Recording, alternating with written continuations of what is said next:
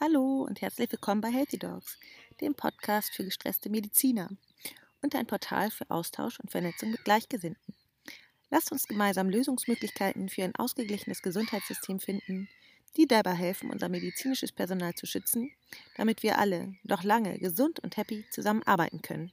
Und in der heutigen Folge möchte ich euch fünf einfache Tricks verraten, wie du als Arzt Stress vermeidest. Erstens, behandle akute Erkrankungen zuerst. Für alle anderen Sachen, ähm, mit denen der Patient kommt, also zum Beispiel wenn er mit einer langen Liste von Problemen kommt, ähm, suche einen neuen Termin, um sich auch ausreichend Zeit zu nehmen für die einzelnen Dinge, denn alles so zwischen Tür und Angel zu erledigen ist sehr unbefriedigend, ähm, sowohl für dich als auch für den Patienten. Zweitens, nimm die negative Energie von den Patienten nicht auf. Ähm, damit ähm, hilfst du nicht, sondern du verstärkst die negative Energie. Also du verstärkst das Problem. Der Patient kommt aus seiner Opferrolle nicht raus. Er, er fühlt sich eher in seiner Opferrolle bestätigt. Ich würde raten, eher die Energie auf das Positive, also auf die Gesundheit zu lenken. Damit ähm, tust du auf jeden Fall dem Patienten besser, als wenn du ihn in seiner Krankheit bestätigst.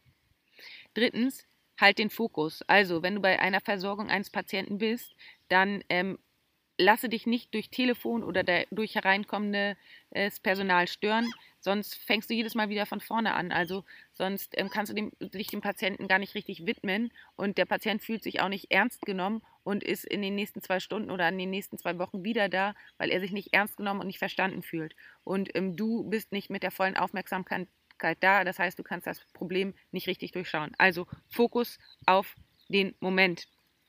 Viertens, ähm, delegieren.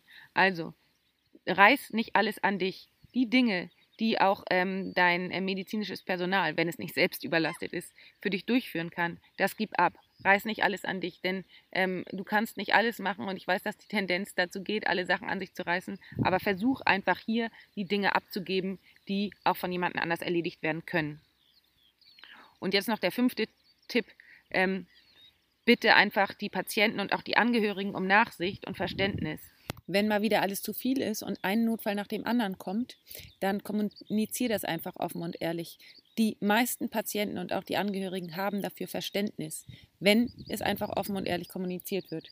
Also, sprich einfach an, dass es auch länger dauern kann. Die Patienten sind auch bereit zu warten, denn zerreißen kannst du dich nicht.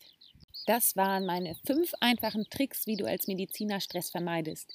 Ich hoffe sehr, dass die Folge dir gefallen hat und du einiges mitnehmen kannst für deinen Alltag. Wenn ja, würde ich mich sehr über eine 5-Sterne-Bewertung bei iTunes freuen und ich würde mich auch freuen, wenn du die Folge mit deinen Kollegen teilst und ähm, wenn du mir Feedback geben möchtest, kannst du gern unter der unten angegebenen E-Mail-Adresse mir schreiben. Ich bin hier an meinem Lieblingsspot in Großen Brode und der Wind weht. Ähm, ich kann gleich mit meinem Zehner aufs Wasser, freue mich schon riesig und sage einfach mal alles Liebe, bleibt gesund, eure Tina.